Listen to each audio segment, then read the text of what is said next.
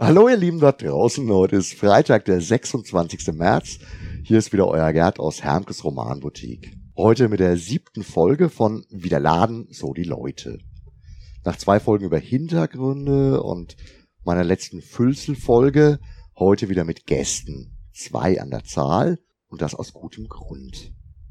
Den einen kennt ihr bereits aus einer der ersten Folgen von Hermkes Historie äh, ist einer der ganz, ganz frühen Wegbegleiter von Hermke.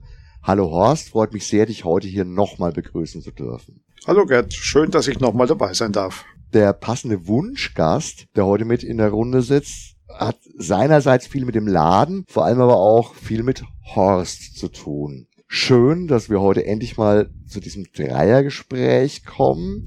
Hallo Klaus. Hallo Gerd.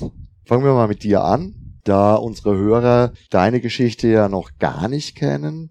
Heute sitzt du in Rastatt beim Papel Möwig Verlag in der Peri Rodan Redaktion. Wie ist dein persönlicher Werdegang? Wie ist es dazu gekommen und was tust du dort? Ja, mein persönlicher Werdegang begann Mitte der 70er Jahre. Da habe ich eine Lehre begonnen bei der Firma Trilsch in Würzburg als Schriftsetzer. Ende der 70er Jahre ging ich zur Firma Stürz, ebenfalls in Würzburg, habe mich da um Zeitschriftenlayout, hauptsächlich medizinische Fachzeitschriften gekümmert und landete zuletzt im Buchverlag, Stürzverlag und war da als Buchhersteller tätig bis Ende 1995. Zu dieser Zeit hatte ich das Bedürfnis, mal wieder was Neues zu machen.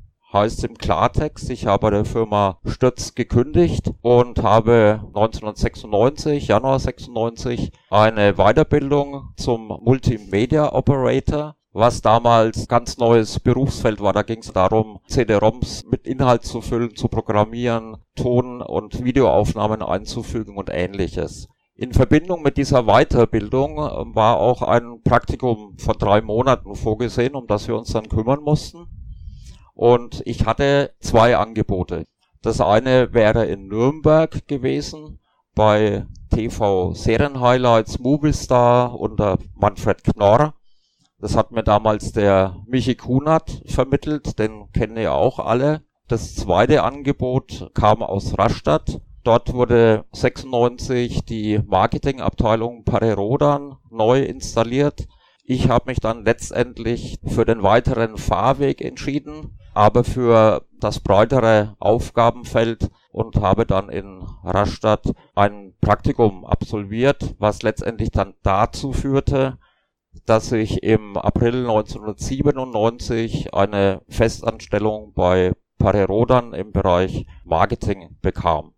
Was ich da mache, einmal die Veranstaltungsorganisation, das heißt Buchmessen, Weltcon 1999 in Mainz oder zuletzt in Mannheim. Ich habe zwei Geichencons organisiert. Ich habe Veranstaltungen im wissenschaftlichen Bereich an der Schnittstelle zu der Fantastik, der Science Fiction, zum Beispiel in Mannheim im Landesmuseum für Arbeit und Technik. Ein anderer Bereich aufgrund meiner Vorkenntnisse, alles was mit Gestaltung zu tun hat, alle Broschüren, alle Werbemittel, alle Anzeigen. Dazu kommen noch verschiedene Produkte, Non-Print-Bereich. Ich habe mich zum Beispiel um die Sammelfiguren gekümmert oder um verschiedene Produkte, die wir für unseren eigenen Online-Shop machen, wie Mauspads, Poster, Drucke und ähnliche Dinge mehr.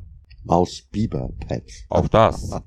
okay, du bist da also fest im beruflichen Fantastikfeld drin. Das hat bei dir aber neben dem beruflichen Werdegang ja auch noch andere Gründe. Natürlich auch ein persönliches Interesse an der Fantastik von Anfang an. Du hast ja das Praktikum und dann später den Job ja nicht irgendwie so ausgesucht, sondern weil dein Interesse von Anfang an da war. Diese Verknüpfung zwischen einem eigenen Hobby und dem professionellen Umfeld hat dich dann natürlich auch relativ schnell dazu gebracht, Dinge zu tun, auch hier in Würzburg, wo wir jetzt langsam zu so einem Punkt kommen, wo dann deine Verknüpfung zum Horst entsteht. Also im Prinzip fing natürlich alles, deswegen sitzen wir ja auch hier mit dem Laden an.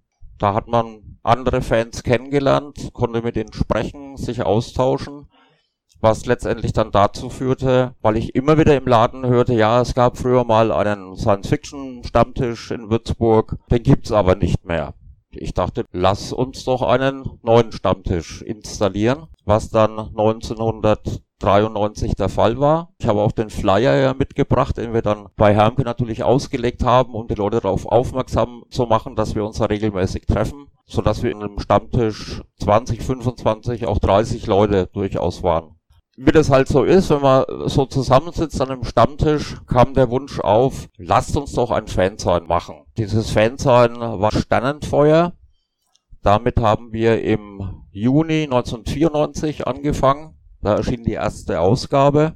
In der Redaktion waren natürlich auch Kunden vom Laden wie Alfred Gauster, Uwe Bauer oder der Edgar Stilacki da kommen wir jetzt dann auch zum Horst. Ja, das ist jetzt insgesamt ja schon so ein bisschen History Repeating, ne? Weil ähnliche Geschichten waren ja dann schon mal 10, 15 Jahre früher, dass sich auch aus einem Stammtisch raus das alles entwickelt hat.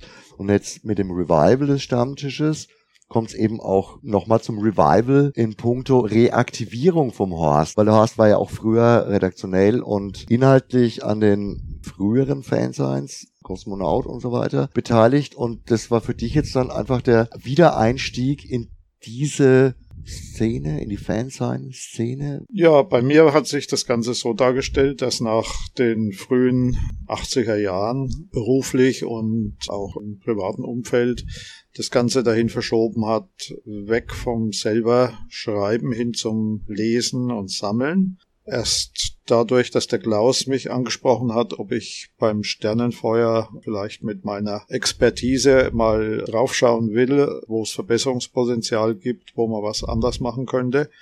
Hat mich natürlich auf der einen Seite sehr geehrt, auf der anderen Seite hat es mich dazu gebracht, selbst mal wieder tätig zu werden und ich war dann sofort wieder angefixt. Hab sehr genossen, selbst wieder zu schreiben, selbst wieder Sachen zu produzieren und bin seither dann dabei geblieben. Im Endeffekt war das Sternenfeuer euer Einstieg in gemeinsames Publizieren, denn heute seid ihr beide maßgeblich am wichtigsten deutschsprachigen Magazin für Fantastik beteiligt. Wie es dazu gekommen ist und was genau da passiert ist, das würde ich jetzt gerne auch nochmal aus eurem Mund hören. Im Endeffekt kann man ja auch in einer Zeit, wo alles verfügbar scheint, wo alle Informationen irgendwie im Netz auffindbar sind, den Wert eines solchen Magazines in Printform, Aktualitäten, interessante Beiträge zu bestimmten Themen, alles kumuliert und, und kondensiert durch nichts anderes wettmachen. Fantastisch, das Magazin ist das Pendant zur Science Fiction Times im englischsprachigen Bereich einfach ganz, ganz wichtig. Und ja, wir hatten ja im November 97 ist die letzte Ausgabe von Standfeuer erschienen. Ich bin ja dann weggegangen nach Rastatt, war da unter anderem viele Jahre der Vorsitzende der größten Fanvereinigung, die Pareroran Fanzentrale e.V. und habe 60 Ausgaben lang auch das Magazin Soul, das Mitgliedermagazin der Pareroran Fanzentrale gestaltet. Äh, in einer ähnlichen Funktion wie jetzt bei Fantastisch. Ich habe alles koordiniert, quasi die Position eines Chefredakteurs. Logischerweise waren die Inhalte in der Soul zu 99 bis 100 Prozent Parerodan-Themen. Logischerweise Mitgliederzeitschrift für einen Parerodan-Fanclub. Ich wollte einfach mal ausprobieren, wie es ankäme, wenn ich jenseits von Parerodan Science-Fiction-Themen, fantastische Themen mit hineinbringe. So kam es, dass im Jahr 2000 in den vier aufeinanderfolgenden Ausgaben der Soul viermal im Mittelteil die Fantastisch als Beilage drin war. Aufgrund der positiven Resonanzen habe ich mich dazu entschlossen, zusammen mit dem damaligen Verleger Achim Havemann das Magazin als eigenständiges Magazin auf den Markt zu bringen. Das war dann die Ausgabe 1 im Jahr 2001. Wer war von Anfang an dabei? Ab der ersten fantastische Ausgabe nicht nur der Herr Frick, der Chefredakteur der Parerodan-Serie, der bis heute noch ab und zu Beiträge schreibt, sondern eben auch der Horst, weil wir kannten uns ja über den Stammtisch und seine Mitarbeit bei Sternenfeuer. Und so war es für mich naheliegend, auch den Horst anzufragen, ob er Lust hätte, damit zu arbeiten. Und er ist tatsächlich neben dem Klaus Frick der einzige der von der Ausgabe 1 bis heute dabei ist, 21 Jahre. Ja, ihr macht es natürlich mit anderen, also es sind ja auch noch mehr Leute auch aus Würzburg. Auch aus Würzburg, der Christian ja. Endres ja. oder ein Herr namens Farbfilm Ferguson, auch ein Kunde bei euch im Laden. Fast schon ein Würzburger Magazin. Neben deinem professionellen Herangehen an die ganze Sache, weil du eben die nötigen Connections hast im Bereich Verlage ansprechen und sonst was, ist beim Horst der Punkt, dass bei ihm das nötige Know-how aufgrund einer gewaltigen Sammlung, einer unglaublichen Sammlung. Man hat bei dir sehr häufig das Gefühl, dass das Sammeln der Objekte irgendwo zwar wunderschön ist und auch ganz, ganz wichtig ist, aber dass es viel, viel mehr ein Sammeln von Wissen ist, dass du dann auch sehr gerne wieder weitergibst, in deine eigenen Arbeiten mit einfließen lässt. Du liest sehr, sehr viel, sehr, sehr schnell und du verfügst über ein unglaubliches Archiv, einen unglaublichen Fundus an Exemplaren, an Belegexemplaren. Meine Sammlung ist über die Jahre weg tatsächlich eine Größenordnung aufgestiegen, die sie, was die Primärliteratur angeht, sicher in Deutschland in den Bereich des oberen Mittelfeldes bringt. Worauf ich allerdings besonders stolz bin, das ist meine Sammlung an Sekundärliteratur. Da habe ich, glaube ich, dann doch überdurchschnittlich viele Titel. Das sind weit über 1000 Bücher, Magazine, Lexika, Nachschlagewerke aller Art. Im Gegensatz zu den bei mir vorhandenen Romanen und Erzählungsbänden, die schon allein aufgrund der reinen Masse nicht alle zu lesen waren, habe ich meine Sekundärliteratur komplett gelesen. Stell dein Licht mal nicht unter den Schäfel, also deine Sammlung ist wirklich gewaltig und dein Lesepensum ist schon auch sehr, sehr gewaltig. Für mich als Buchhändler und als jemand, der damit äh, sehr viel zu tun hat, gibt's gar nicht mehr so viel aktuell lieferbare Sekundärliteratur. Da ist natürlich dann umso schöner, wenn man über ein großes Archiv auch antiquarischer Titel verfügen kann. Das ist richtig. Allerdings drückt der Eindruck, es gibt tatsächlich noch etliche kleine Verlage, teilweise auch sogar größere Verlage, die sich damit beschäftigen. Es findet nur alles außerhalb des universitären Bereiches statt, so dass wir mit unserer kleine Kolumne in der Fantastisch Neue Sekundärliteratur, das als einziges Magazin in Deutschland pflegen. Sachen vorstellen, darauf hinweisen, was alles neu erschienen ist. Und es ist tatsächlich so im Bereich von drei, vier Titeln jeden Monat, die da erscheinen. Faszinierend, was du alles schon geschrieben hast, wozu du deine Expertise abgegeben hast. Und was man ja auch nicht vergessen darf, neben dem professionellen fantastisch. Hast du ja auch ein großes Repertoire an im Selbstverlag veröffentlichten Werken, unter anderem, was du mir hier so schön mitgebracht hast. Ich erinnere mich noch dran. Erzähl doch mal. Nachdem ich wieder dabei war, hat sich die Sache für mich so dargestellt, dass ich sehr, sehr gerne publiziert habe. Allerdings waren die meisten Sachen dann halt vierteljährlich oder gar bloß jährlich unterzubringen und ich wollte das etwas häufiger, etwas höherer Taktzahl veröffentlichen, was sich mir da so dargeboten hat. Aus dem Grund habe ich dann das Einblatt-Fansign Tempora Mores entwickelt. Das ist tatsächlich eine DIN A4-Seite Papier gewesen im Jahr 1999, die an Freunde und Fans verteilt wurde und im Laden an einer Regalsternwand ausgehangen hat, um dort dem Publikum Neuigkeiten aus dem Bereich der neu erschienenen Romane, Taschenbücher, Bücher, Kurzgeschichtenbände vorzustellen.